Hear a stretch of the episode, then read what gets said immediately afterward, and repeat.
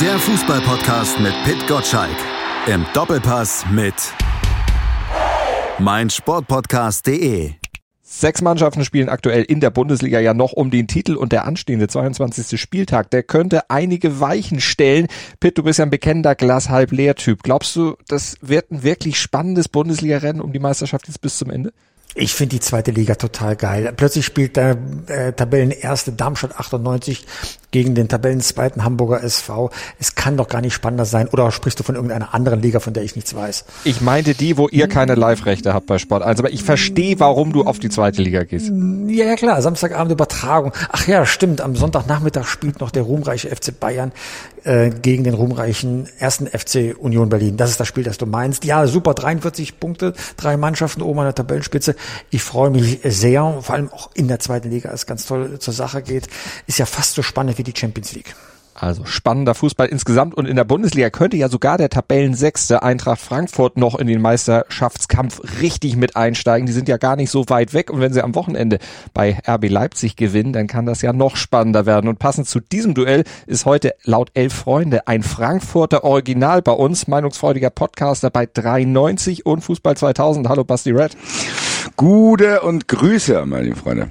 Sag mal, du machst ja auch noch einen Gerichtspodcast, verurteilt, äh, True Crime. Was ist denn spannender, True Crime oder die Bundesliga aktuell und die Entwicklung bei Eintracht Frankfurt? Das sind drei verschiedene Sachen. Die Bundesliga ist langweilig, die Eintracht ist spannend, True Crime ist auch spannend. Aber die Eintracht war doch eine, war doch eine Enttäuschung diese Woche.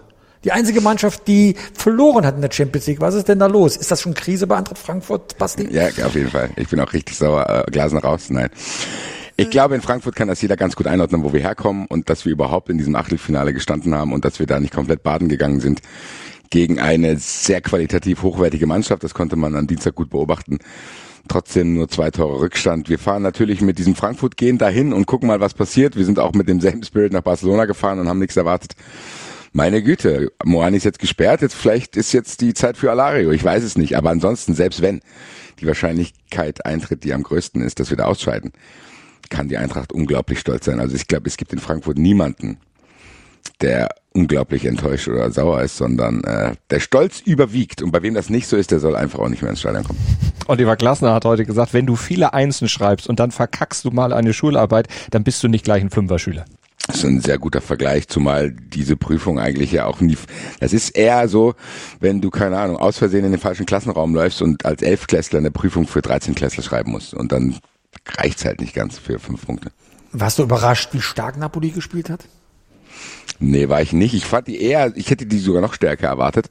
Und was ich nicht äh, verstehe oder verstanden habe, ist, warum die uns nicht beerdigt haben.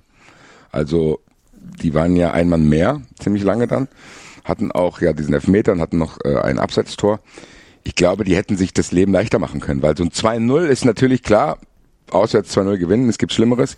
Aber da die Auswärtstor-Arithmetik ja weggefallen ist, die Europapokal-Arithmetik, meine Güte, nach fünf Minuten irgendwie ein Eckball, keine Ahnung, dann fummelt da irgendein Frankfurt-Spieler das Ding rein und dann ist das fast wieder ein offenes Spiel. Also die hätten sich, glaube ich, das Leben leichter machen können, weil die Qualität an dem Tag deutlich äh, auf der Seite von Napoli lag. Und äh, ja, ich bin gespannt. Für mich ist gut, weil ich kann mir jetzt zumindest noch mal einreden, dass da irgendwas geht, wenn ich dahin fliege. Ich wollte gerade sagen, die Leistung der ersten halben Stunde minus diese Fehlpässe, die da kamen, da geht doch vielleicht noch was. Ja, wir haben in Frankfurt schon merkwürdigere Sachen erlebt, sag ich mal so. Also und wie, wie ich es gesagt habe, es ist jetzt auch keine elementare Angst, in der Champions League im Achtelfinale auszuscheiden, sondern das ist eher eine elementare Freude, überhaupt da gewesen zu sein als Eintracht Frankfurt diese wirklich interessante Gruppe zu überstehen, auf diese Art und Weise dann in Lissabon mit diesem Tor von Muani, wo wir alle ausgerastet sind und man gefühlt immer noch am Schreien ist und dann so ein Highlight gegen äh, Napoli, fährst jetzt ins Maradona-Stadion. Fußballgeschichte, gerade in den Zeiten, wo nicht mehr alles unglaublich interessant ist, was Fußball und Bundesliga und sonst irgendwas betrifft, dann nimmt man das unglaublich gerne mit und ist das mit einem sehr großen Löffel. Musst du dich eigentlich manchmal kneifen, wenn du jetzt auf die Entwicklung der Frankfurter in den letzten Jahren zurückblickst, weil du bist ja schon auch durch tiefere Täler gegangen mit der Eintracht. Da waren ja auch schon andere Zeiten. Es waren tatsächlich andere Zeiten. Ich bin als Kind zur Eintracht gekommen, da dachte ich, dass die Eintracht so eine Mannschaft ist, die Meister werden kann. Ich komme aus Frankfurt, da hast du nicht viele andere Möglichkeiten. War auch ganz geil. Okocha, Jeboa, dies, das, Ananas, da kam Jupainkis. Dann kam 30 Jahre gar nichts und 30 Jahre Leiden und keine Ahnung, irgendwie durchhalten. Und dann haben wir eigentlich gedacht, dass der Pokalsieg, der DFB-Pokalsieg äh, mit diesem Gacinovic-Lauf das höchste der Gefühle ist. Und das hat auch hier alle befriedet. Also du hast es in der Stadt gemerkt. So jeder ist irgendwie, jeder hat seinen Frieden mit der Eintracht gemacht. Dass das erst der Anfang war, hätte ich nicht gedacht. So klar, da waren wir im UEFA-Pokal-Halbfinale. Das war dann ein unglaubliches Highlight. Dann haben wir gedacht, so das ist auch so die Glasdecke, Europapokal-Halbfinale mal hinkommen, so wie damals Hamburg und Bremen hier in dieser Papierkugelzeit. Schafft ja dann ab und zu mal ein deutscher Verein. Aber dass die Eintracht wirklich den Europapokal gewinnt in der Zeit, wo ich im besten Alter bin, um das zu zelebrieren, was will ich mehr? Also wirklich, was will ich mehr? Und ich glaube, ich habe das immer noch nicht ganz verarbeitet. So das erste Mal verarbeiten konnte ich es um Weihnachten rum, als ich in Thailand am Strand war und komplett mal auch beruflich und privat einfach alleine war mit meiner Freundin. Da war es schon so, dass ich im Meer stand und gedacht, Alter, ich fange gleich an zu heulen. Und ich habe auch so ein bisschen geheult, weil ich dachte, ach du Scheiße, was ist hier eigentlich passiert? Wenn man so in dem Hamsterrad selber ist und man arbeitet selber viel und man ist hier alle drei Tage ist ein Spiel, äh, da ist das eher irgendwie aufregend, aber dann mit einem Schritt zurück war das schon unglaublich, äh, weil wir ja nicht weit vor dem Pokalsieg auch äh, in der Relegation noch waren. Also ich weiß noch, wie ich fix und fertig aus Nürnberg nach Hause gefahren bin, als äh, Gacinovic und Seferovic sich da ja das Tor aufgelegt haben und äh, wir dann durch ein 1-1 in Nürnberg oder ein 1-0, ich weiß gar nicht mehr genau, äh, die Klasse gehalten haben. Woran machst du diesen Aufstieg insgesamt fest aus deiner Wahrnehmung? Was hat diesen Umschwung letztlich gebracht, dass da jetzt offensichtlich sehr viel Kontinuität reinkommt? Wer ist da entscheidend für? Was war da so entscheidend für, dass das, was früher launische Diva war, inzwischen ja offensichtlich sehr konstant, sehr gut arbeitet?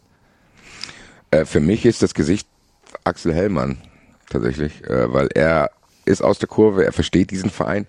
Er weiß, dass er auch manchmal unangenehme Gespräche führen muss, wenn es um Fanthematiken und Kommerzialisierungs Kompromisse geht, sage ich mal. Und äh, weil ich dann glaube, und das hat man auch gesehen, dass wenn du fähige Verantwortliche dann holst, wie Bobic, wie Kovac, wie Hütter oder jetzt Oliver Glasner, er derjenige ist, der den auch zeigen kann hier, was hier in Frankfurt abgeht und wie man sich hier zu verhalten hat, was man hier zu schätzen weiß. Und äh, ich finde, dass man das bei Hütter und Bobic auch gesehen hat, dass das, wenn man dann aus Frankfurt weg ist, die Expertise, die man hat, alleine nicht reicht, sondern das ist auch die Energie und diese Magie und die Faszination, die diese Stadt hat.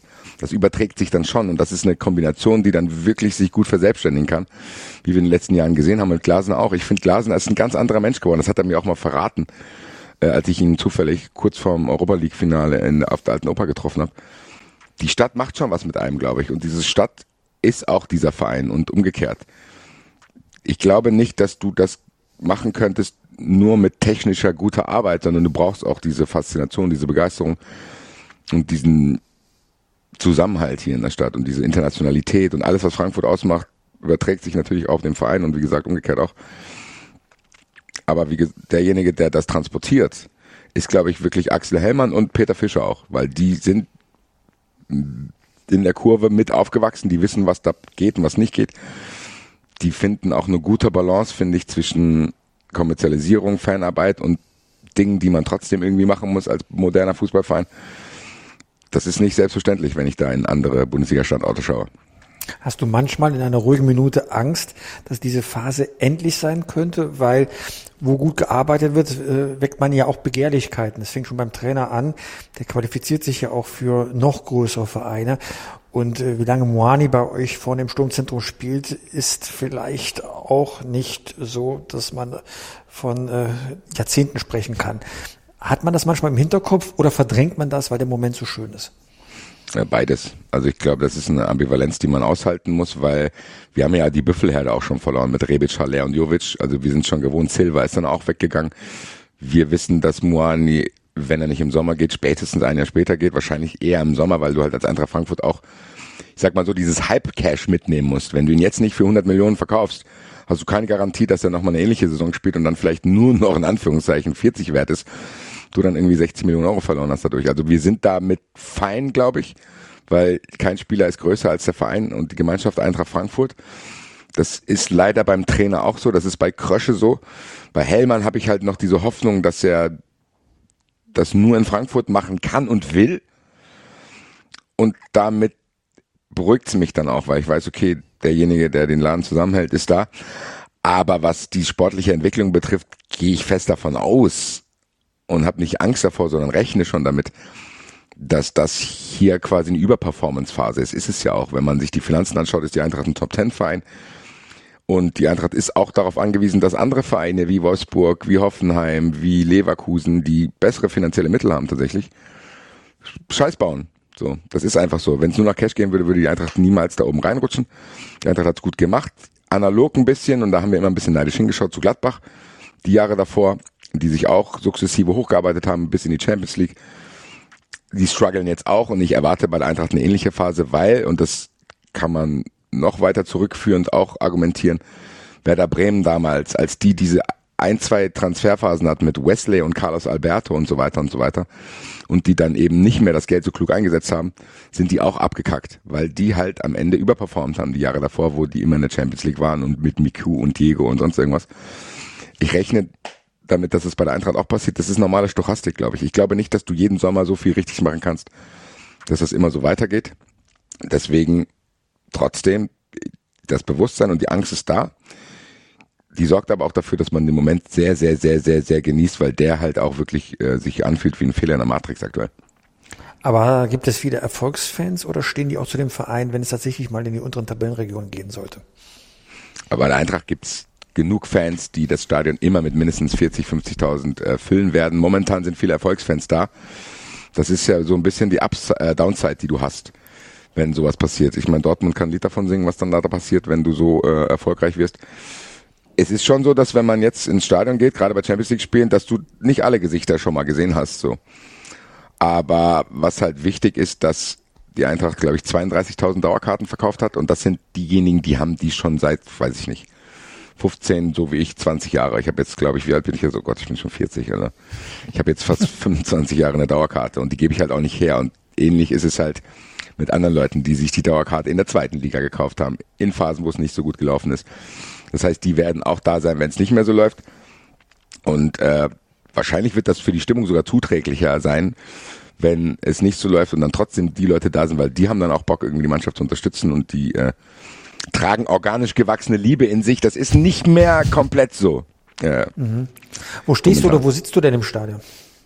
Also ich habe eine Stehplatzdauerkarte, äh, wechsel aber immer hin und her. Also ich stehe jetzt nicht direkt hinterm Tor, äh, da wo die Ultras stehen, sondern einen Block daneben.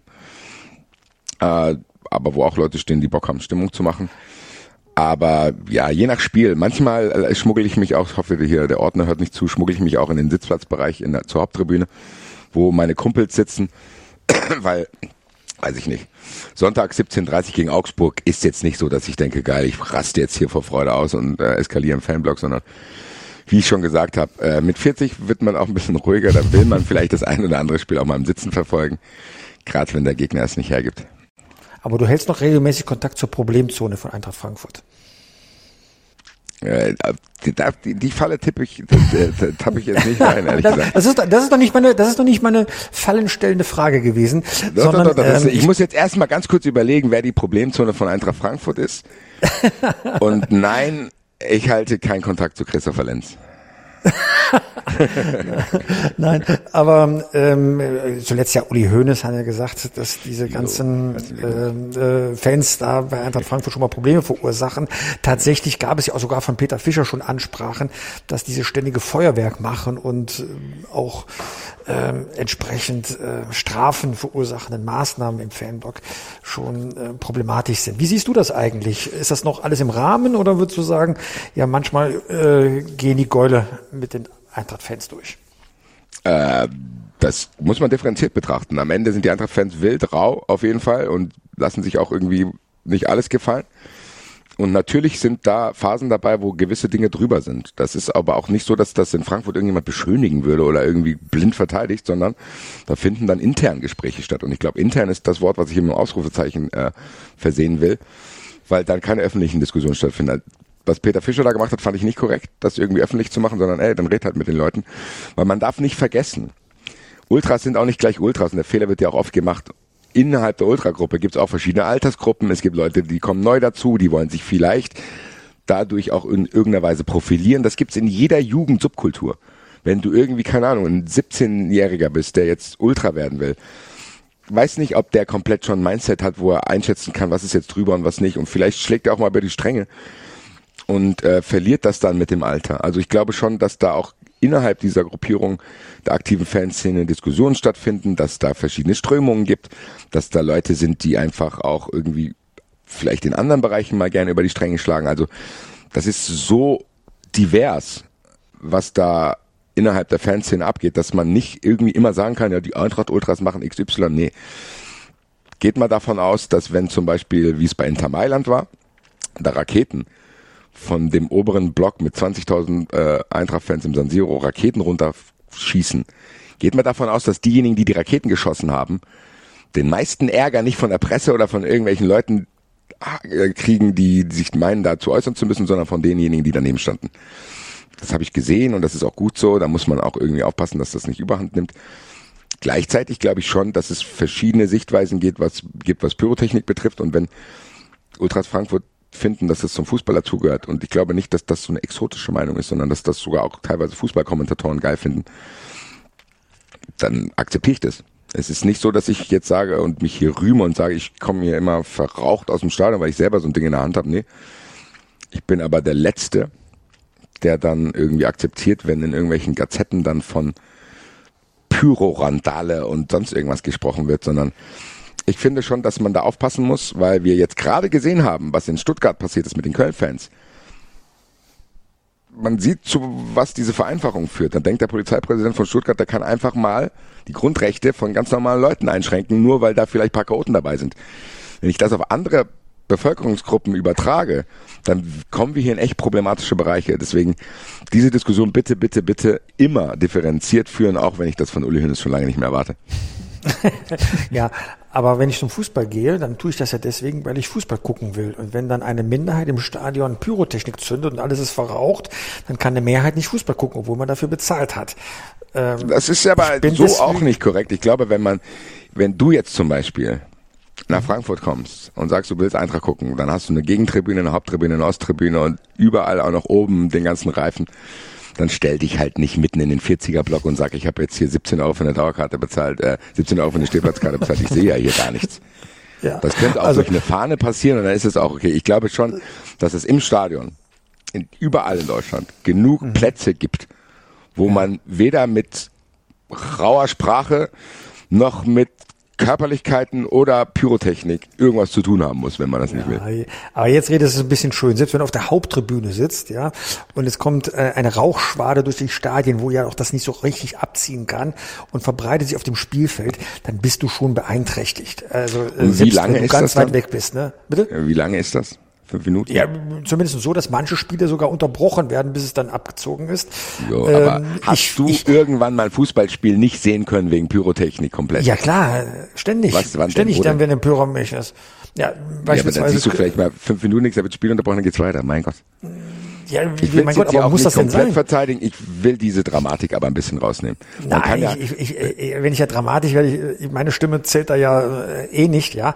Aber ich bin ja, ja das ja, weiß ich gar nicht, ehrlich gesagt. Da können wir mal drüber sprechen. Deine Stimme zählt schon. Du bist jetzt nicht so irgendwie, keine Ahnung, hier so ein kleiner Side-Podcaster vom Malte, sondern du hast auch schon nicht eine Position. Nicht?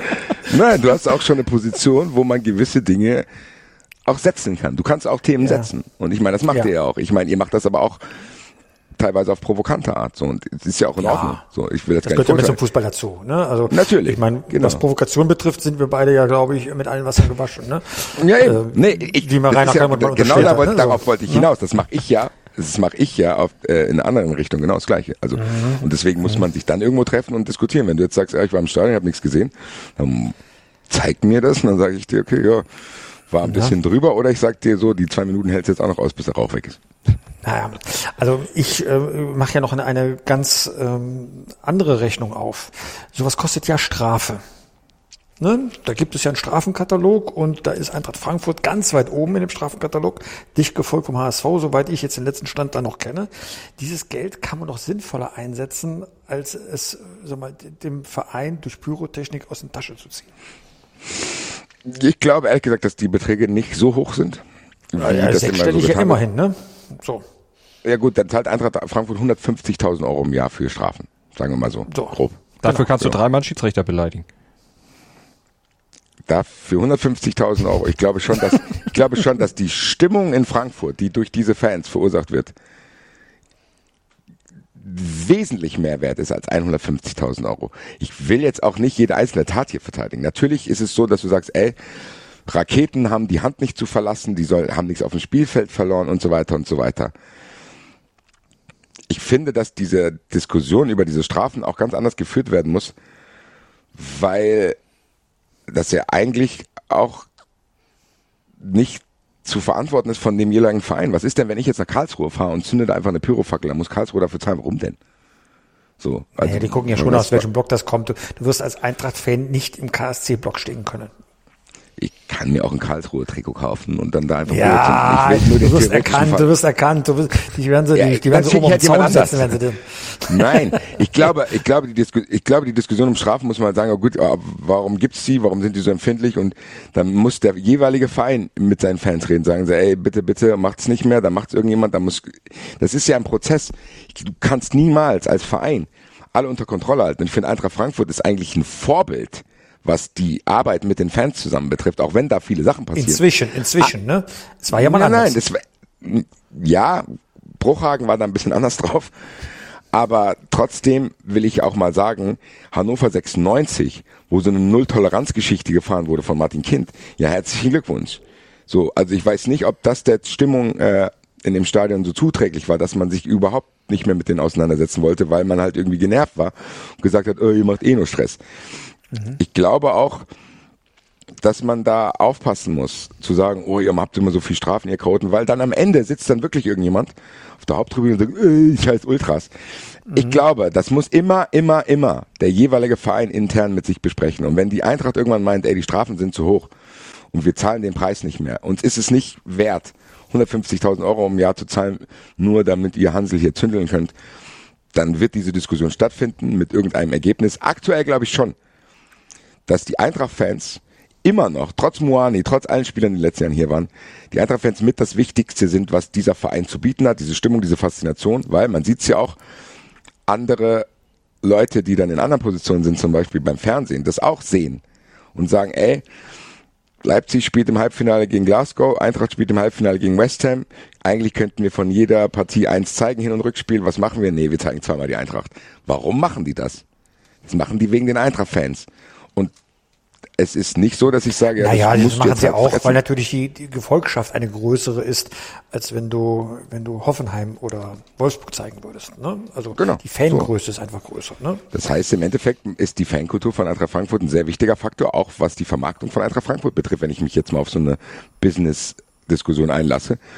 Absolut. Und dann glaube ich schon, dass es zu verkraften ist, dass ab und zu da Sachen passieren, die äh, bestraft werden, weil vielleicht auch man sagen kann, vielleicht verstehen die Leute auch nicht, warum das überhaupt bestraft wird. Also man kann ja gewisse Regeln auch hinterfragen und sich nicht dran halten, weil man sie für unnötig erachtet. Also die Diskussion wurde ja auch nicht nur von den Fans abgebrochen, sondern auch vom DFB.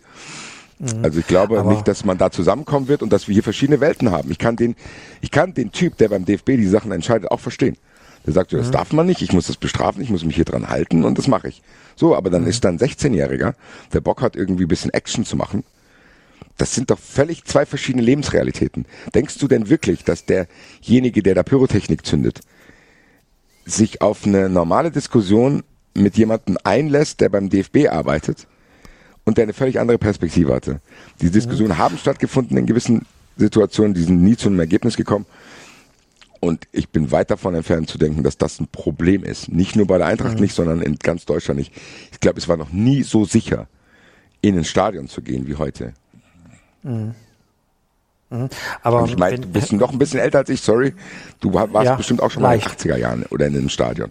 Ja, das stimmt schon. Also ehrlich gesagt, äh, ich gehörte zu einer zu einer Szene, da gab es den Begriff Ultras noch gar nicht äh, auf dem Aachener Tivoli. Genau. Und da haben wir natürlich auch Unfug gemacht. Da hast du schon recht. Aber zur Wahrheit gehört eben auch, du ganz ahnst gar nicht, wie oft ich das blöd fand, an der roten Ampel zu stehen. Und ich wusste, selbst wenn ich drüber fahre, es passiert in den meisten Fällen ja nichts. Und trotzdem darf ich nicht bei Rot über die Ampel fahren. Regeln sind halt Regeln. Ist das jetzt zu konservativ gedacht, dass man sagt, Mensch, wenn es halt die Regeln gibt, auch wenn ihr sie doof findet, es ist ja das Einverständnis der Gesellschaft, dass man sich daran hält. Sonst gäbe es diese Regeln ja nicht. Ne? Das hat ja auch ein, ja, dahinter steckt ja auch ein Sinn. Es ist ja nicht so, dass jede Regel sinnlos ist, nur weil ich sie für sinnlos halte. Es ist so schwierig, sich daran zu halten, dass es diese Regeln gibt. Man kann ja auch Stimmung ohne Pyro machen und trotzdem, dass ein Funken überspringt. Warum gehört Pyro mit dazu, Stimmung zu erzeugen? Dafür gehe ich doch nicht Ich glaube, mittlerweile ist Pyro. Pyro. fast ein Symbol geworden. Nicht nur, da geht es auch nicht nur um die Pyro, sondern da geht es halt tatsächlich um zwei Parteien. Das ist einmal der kommerzielle, äh, kommerzielle und institutionelle Fußball, DFL, DFB. Und halt andere Leute, die vielleicht auch mit vielen Dingen, die im Fußball passieren, nicht mehr einverstanden sind und das als Protestform wählen. Um auf gewisse Dinge aufmerksam zu machen. Das machen die auch immer, nicht nur immer mit Krawall, sondern das machen die auch schlau. In München gibt es eine gute Szene, die auf wichtige Fehlentwicklungen hinweist. Es gibt wichtige Diskussionen, die von Ultras angestoßen werden, weil man halt auch aufpassen muss, dass wenn du keine Ultras mehr hast, die alles sich gefallen lassen und alle Regeln halten, dann passiert nichts. Ich erinnere mich an diese Szene, als Kai Dittmann völlig das Bewusstsein verloren hat, als da dieser Banner in Hoffenheim ausgerollt wurde, wo er überhaupt nicht wusste, was der Kontext davon ist. Und der Kontext war, dass Münchner Ultras sich mit den äh, Dortmunder Ultras solidarisiert haben, weil die, da waren auch 17, 16-Jährige dabei, von Dietmar Hopp mit einer, von einer Soko Hopp wurden die angezeigt und vor Gericht gezerrt, weil die angeblich im Blog mit Lippenlesern beobachtet wurden, wie sie irgendwelche Schmähgesänge gesungen haben. Da muss man aufpassen, dass wenn man dann nur noch Leute hat, die sich an alle Regeln halten, dann werden die nicht mehr gehört. Weil ich erinnere mich an den SC Freiburg. Der hatte zur selben Zeit ähnliche Proteste und hat aufgeschrieben, was das Problem ist. Und hat riesen Tapeten im Block bei sich gehabt. Da hat kein Mensch drüber gesprochen. Kein Mensch hat darüber gesprochen, was das Problem ist. Und das wurde totgeschwiegen, wie bei 93 waren die einzigen, die mal aufgedröselt haben, was Dietmar Hopp da eigentlich gemacht hat und was die Polizei ihm Anzeigen vorbereitet hatte schon und so ein Kram. Da sind einige Dinge schiefgelaufen auch hier will ich die eine Seite nicht vor der anderen verteidigen, aber ich will nur aufzeigen, dass das nicht nur die Schuld von den Ultras ist, sondern das ist auch die Schuld von der Öffentlichkeit, die dann halt auf stillen und ruhigen und sachlichen Protest überhaupt nicht eingeht. Aber sobald eine Pyrofackel gezündet wird, die Aufmerksamkeit riesengroß ist. Und natürlich wird das auch als Provokation genutzt. Also ich glaube, dass man hier nicht nur von einer Seite sprechen kann, haltet euch jetzt endlich an die Regeln, dann ist alles gut. Nee. Also da muss man auch ein bisschen aufpassen, wie man Dinge dramatisiert. Und du hast gesagt, wenn ich jetzt mal über eine rote Ampel gehe, meine Güte, da passiert auch, da geht die Welt auch nicht unter. Es gibt wichtige Regeln und es gibt weniger wichtige Regeln. Und es gibt auch Regeln, das will ich auch dazu sagen, die vielleicht keinen Sinn machen, die im Laufe der Zeit, wie du es gesagt hast, durch gesellschaftliche Entwicklung verändert werden. Und vielleicht ist das eine, dass man sagt, ey, es gibt im Stadion gibt's einen Block, wo das erlaubt ist und jeder, der reingeht, weiß, dass das da gemacht wird und dann gibt's vielleicht Sicherheitsmaßnahmen und sieht geil aus und sorgt für Stimmung. Ich gehöre halt zu denjenigen, der ganz ehrlich sagt, ich mache das selber ja nicht. Auch wenn sich das vielleicht durch die Verteidigungsrede, die ich hier halte, so anhört. Ich stehe trotzdem ganz gerne da, jetzt gerade am Dienstag, und da war ich auf der eben erwähnten Haupttribüne bei meinen Jungs und schaue mir das gerne an, weil es richtig geil aussieht einfach. Und ich habe auch nicht gehört, dass irgendjemand was passiert ist. Mhm. Also äh, Gott sei Dank ist, ist nichts passiert, aber so, so wie du jetzt Argumente ange, äh, sag mal, auf, aufgezählt hast, die dafür sprechen, so gibt es ja auch Argumente, die dagegen sprechen. Ne? Ich nenne dir nur so mal zwei. Wofür gehe ich ins Stadion? Ja, um Fußball in allererster Linie zu sehen und eben nicht einen Dauergesang, der mit dem Spiel überhaupt nichts zu tun hat, zu hören. Ja, beispielsweise, ich finde es viel schöner einem Stadion, wenn das Publikum auf das, was auf dem Rasen gezeigt wird, positiv oder negativ reagiert. Da habe ich ein größeres Erlebnis. So kenne ich das auch beim Fußball auch. Und dann kommen die Sprechchöre auch immer bezogen zum Spiel und nicht, wenn man hier vielleicht vielleicht ähm, den, äh, die Fischerchöre nachahmen möchte. Ja. Und äh, Pyro verdeckt halt irgendwann die Sicht der Dinge. Ich brauche kein gut geiles Fußballspiel mit Feuerwerk, weil Feuerwerk habe ich in aller Regel ähm, äh, Silvester. Was ich darüber hinaus auch nicht verstehe, da kann man aber tatsächlich unterschiedlicher Meinung sein. Ich will als Fan ja für etwas sein, und nicht immer gegen etwas sein, indem ich andere mit Schmähungen überziehe. Warum muss man den Gegner niedermachen? Man kann auch seine andere eigene Mannschaft dann auch mal entsprechend anfeuern, damit sie dann die Kräfte dann so freisetzt. Ähm, wie stehst du dazu? Ist, ist das eine Sichtweise, die dir völlig weltfremd erscheint? Äh, oder Nee, ich kann äh, auch völlig verstehen, überholt aber ist. ich ja nee, ich, ich finde, was bei der Diskussion wichtig ist, dass man sich probiert, in den anderen reinzuversetzen. Und ich kann dich verstehen, wenn du sagst, du gehst ins Stadion, willst nur Fußball schauen, du willst deine Ruhe haben, willst deine Mannschaft unterstützen, willst mit dem Gegner nichts zu tun haben, dann akzeptiere ich es doch. Ich fordere dich ja nicht dazu auf, den Gegner zu beleidigen. Es gibt halt aber Leute, die gehen ins Stadion und da gehört ein, gerade in Frankfurt so eine gewisse Rauheit dazu und auch wie man sich definiert und wie man sich gibt. Und ich finde zum Beispiel, wenn ich jetzt mal von vorne anfange, was du aufgezählt hast, Dauergesänge ist auch so, so, so, so finde ich ein bisschen platt. So, weil die Gesänge von den Ultras, die haben schon was damit zu tun, was auf dem Feld passiert. Das ist schon situativ, wenn irgendwie gewisse Spielsituationen sind, weil du hast auch nicht nur Ultras im Stadion, du hast auch noch voll viele andere dort, wahrscheinlich sogar mehr. So. Und die reagieren ja, was auf dem Feld passiert. Wenn du in Frankfurt im Stadion bist, und ich hoffe sehr, dass du schon hier warst, wenn nicht, lade ich dich hier offiziell ein. Dann wirst du das, Kein Problem, also da war ich oft genug. So, dann, dann wirst du das. Trotzdem, was trotzdem gehen wir mal willst. dahin. Also trotzdem gehen wir mal gemeinsam wir. hin. Das haben wir noch nicht wir, getan. ne? So. da kriegst du das, was du willst, kriegst du, weil da wird jeder Eckball und jeder Einwurf wird lautstark beschrien und wenn die Mannschaft die Unterstützung braucht, kommt die und wenn die Mannschaft irgendwie schwimmt, dann kommt die erst recht und wenn die Mannschaft dann traurig nach dem 2-0 vor der Fankurve steht, kommt eine Unterstützung, die Oliver Glasner jetzt ja auch positiv erwähnt hat und sich dafür bedankt hat. Also ich glaube, das ist auch wieder eher grau als schwarz und weiß, diese, diese Diskussion. Bei Pyrotechnik haben wir jetzt schon ausführlich drüber gesprochen und was Schmähgesänge betrifft, da finde ich, muss man aufpassen, dass man da auch wie in anderen Bereichen nicht so tut, als wenn das Fußballstadion irgendwie ein gesonderter Raum wäre, sondern ich glaube, wenn ich hier bei meinem Neffen, der jetzt nächstes Jahr eingeschult wird, auf den Grundschulhof gehe, wird rauer gesprochen als im Stadion. Ich glaube einfach, Aber das ist ein öffentlicher Raum, das Stadion. Ne? Ist ja nochmal anders. Das ist ja nochmal ein anderer Multiplikator. Ne? kann sein. Trotzdem ist auch das, was da passiert, dadurch sozialisiert, was man im normalen Leben so erlebt. Und ich sage euch eine Sache, in Frankfurt, ich will jetzt hier keine Schmähbegriffe nennen, aber ich sag mal so, was vielleicht in Köln als unglaublich krasse Beleidigung gilt, ist vielleicht in Frankfurt eher so wie Arschloch. So. Und da gibt's auch nochmal Abstufungen. während du in Freiburg, während du in Freiburg an der Tankstelle empfangen wirst und die singen Frankfurter Würstchen, hahaha. So, also es gibt ja da auch nochmal Unterschiede, wie diese Stadt ist. Wenn ich jetzt hier rausgehe und treffe meinen Kumpel und sage, na du Wichser, was geht ab? Dann wird der nicht die Polizei rufen. Es ist halt einfach auch der darin begründet, wie ist man sozialisiert, wie ist eine Fanszene.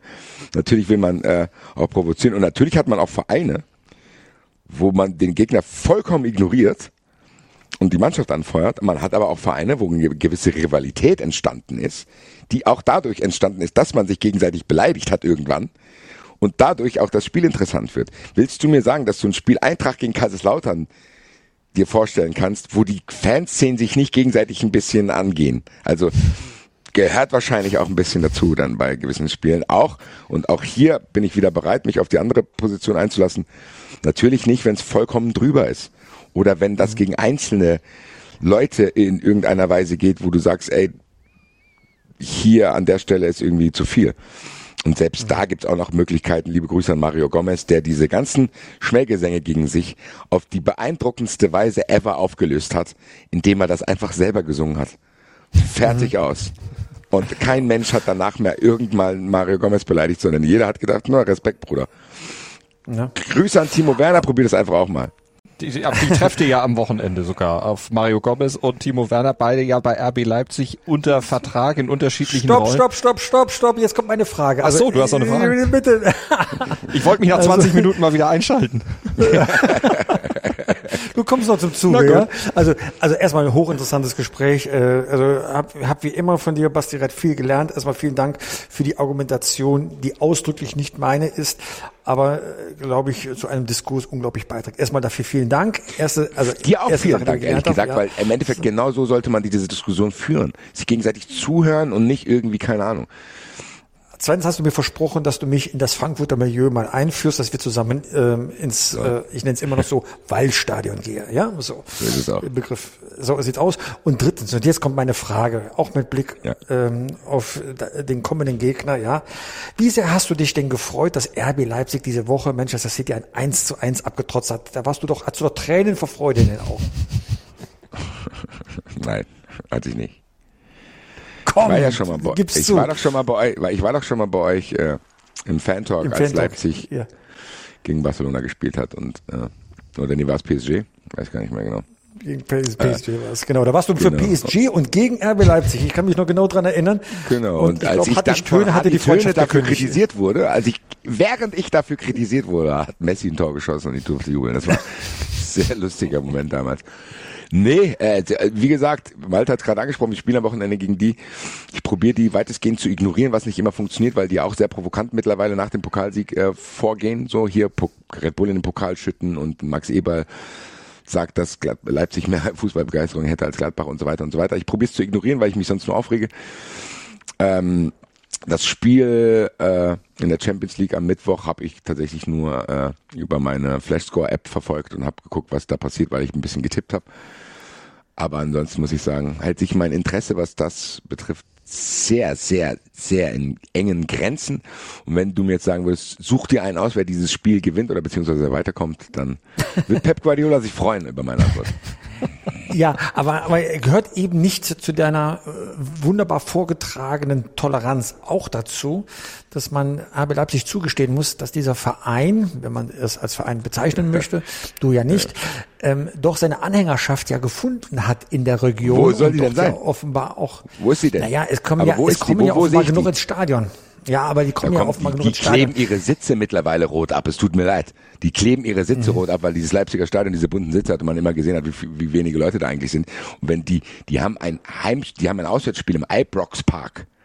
Und da Mhm. sind auf dem Fanmarsch weniger Leute als auf meinem Geburtstag. Da braucht mir niemand erzählen, dass die eine Anhängerschaft gefunden haben, sondern die haben halt Leute, die auch wahrscheinlich in ZDF Fernsehgarten gehen, die da sich einen Samstagnachmittagsausflug machen und sich das Spiel anschauen. Sollen sie machen. Aber mir soll niemand erzählen, dass dort auch nur im Ansatz sowas wie eine organisch gewachsene Fankultur entstanden ist oder irgendwie eine Faszination. Ist nicht so. Punkt aus fertig. Liebe Grüße nach Hoffenheim. Die Story wollte uns Hoffenheim auch immer erzählen. Jetzt ist die Geschichte Hoffenheim komplett zu Ende erzählt. Hoffenheim, ja, was ist denn Hoffenheim noch? Also für was stehen die? Gar nichts. Also, ich bin da nicht bereit, äh, so tolerant zu sein, wie du es jetzt gerade von mir willst. So. Gut, habe ich dich. Keine Toleranz, also für RB Leipzig und keine für Hoffenheim. Aber du hast gesagt, du hast getippt. Wolfsburg auch nicht. Äh, Wolfsburg auch nicht. Leverkusen? Leverkusen äh, 90 Prozent nein, aber 10 Prozent vielleicht. Aber das liegt an meiner Sozialisation. So. Leverkusen, als ich klein war, gab es schon Leverkusen. Und die Bayern gab es ja vorher auch schon. Das ist ja noch wieder eine ganz andere Geschichte. Aber was glaubst du denn, wer wird am Wochenende, am Sonntagabend Tabellenführer in der Bundesliga sein? Ich kann mir sogar vorstellen, dass Union Meister, äh, nicht Meister, Union das gewinnt. In der aktuellen Form, in der die Bayern sind, allerdings wird das meiner Meinung nach keine Auswirkung auf die Meisterschaft der Bayern haben. Also es ist noch zu früh. Wenn Union da jetzt gewinnt, ich sehe schon die Schlagzeilen und wahrscheinlich wird äh, Pitt die Frage der Woche im Doppelpass folgendermaßen formulieren. Kann Union jetzt Meister werden, ja oder nein? Wie diskutiert mit. Und meine Antwort wird unter dem Tweet sein, nein, Bayern wird auch dieses Jahr in irgendeiner Weise deutscher Meister. Oh, den Test machen wir am Wochenende auf Twitter. Ob du wirklich so antwortest. Gut. Sorry. Also irgendjemand eskortiert die Bayern durch die Rettungsgasse dann doch noch zum Meistertitel, trotz der institutionellen Benachteiligung am letzten Wochenende. Ja, das war natürlich. äh, Ich wundere mich, dass wir darüber nicht gesprochen haben. Das war ja ein Drama. Nein, wir haben ja einen Frankfurter hier, dann können wir ja nicht über Bayern sprechen. Sehr gut. Vielen Dank. Darüber wird ja am, im Doppelpass wahrscheinlich gesprochen am Wochenende. Pitt, wer kommt denn und was habt ihr vorbereitet jetzt schon? Was kannst du schon verraten? Almut Schuld ist da, die Lieblingswolfsburgerin von Basti Red äh, wird zu Gast sein. Er als Fernsehexperte ziemlich äh, bekannt. Markus Gistol haben wir auch zu Gast. Und Mike Franz, damit ist ein bisschen Eintracht ja äh, dann doch, äh, äh, sag mal, vertreten. Er ist ja, sag mal, glühender Verfechter. Also du siehst, äh, wir sind gut aufgestellt für eine Den sehe ich tatsächlich äh, am Dienstag drauf dann äh, bei Doppelpass live in Luisenburg, Mike, Mike Franz. Ganz klar, Dopa und Tour, ganz genau. So. Genau. Da bist du dann zu Gast. Basti? Da bin ich zu Gast mit Mike Franz. Ja. Waren wir schon mal zusammen? Geiler Typ. Du musst auch nochmal zum Doppelpass kommen. Ja.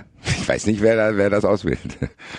Du, ich muss nochmal mit dem Chef reden vom Doppelpass. Irgendwas, irgendwas scheint da schiefgelaufen zu sein. So. Ist die Einladung im Spam hängen geblieben? Nein, nein, nein. Ich, ich glaube, ich warte erst auf die Einladung ins, ins Waldstadion, bevor noch machen Meines wir. Hilton dann kommt. Also das klärt ihr am besten privat, würde ich sagen, und nicht hier im Podcast. Da bleibt mir doch der, ja, die Aufgabe noch zu sagen, Sonntag um 11, also der Doppelpass, ansonsten der Fever Pitch Newsletter, 6.10 Uhr, wenn ihr und abonniert werktags im Postfach unter feverpitch.de, www.feverpitch.de und den Podcast, den gibt's natürlich überall, wo es Podcasts gibt und Basti, da gibt's auch deine Podcasts, oder? Ja, 93 und Fußball 2000 und Verurteilt und das war's, glaube ich, aktuell. Oh, drei Stück, das ist ja auch eine ganze Menge, da hast du, glaube ich, ganz ja. gut mit zu tun, aber du fährst nicht nach genau. Leipzig am Wochenende. Nee, ich habe hab mir das einmal gegeben, weil ich will ja nicht über Sachen meckern, die ich noch nie gesehen habe und äh, es war schlimmer, als ich es mir vorgestellt habe. Ich werde dort nicht mehr auftauchen. Ähm, was war so, was war so schlimm? Was war so schlimm? Die Art, wie dort Fußball konsumiert und genossen wird und die Bullenhüte und die Verkleidungen und dieses Genießen, dass keiner sie mag und Schwachsinn reden, keine Ahnung. Es ist einfach nicht meins. Es ist ja auch okay, ich fahre jetzt nicht dann und verklopp Leute, sondern ich bleib einfach weg. Ist auch eigentlich okay, oder nicht? Völlig okay. Dankeschön. Meinung darf man haben, das ist so überhaupt kein Thema und besonders natürlich auch hier bei uns im Podcast und du hast heute sehr viel Meinung gehabt und auch vor allen Dingen fundierte Meinung. Das möchte ich. Ich habe ja 20 Minuten geschwiegen und zugehört, von daher habe ich auch ein bisschen gelernt und ja, Pitt, so ruhig hast du mich auch noch nie erlebt, oder? In dem Podcast? Höchstens in dem Podcast, wo wir nur alleine waren. Es war der Qualität dieses Podcasts sehr zuträglich. Das hoffe ich doch. dass dem so ist und dass es nicht nur daran lag, dass ich nicht dazwischen geredet habe. Also von daher, Basti, vielen Dank und vielen Dank dir, Pitt. Danke, gerne, gerne. Danke, Basti. Ciao, ciao. Tschüss, tschüss. Fever Pitch, der Fußballpodcast mit Pitt Gottschalk. Im Doppelpass mit meinsportpodcast.de.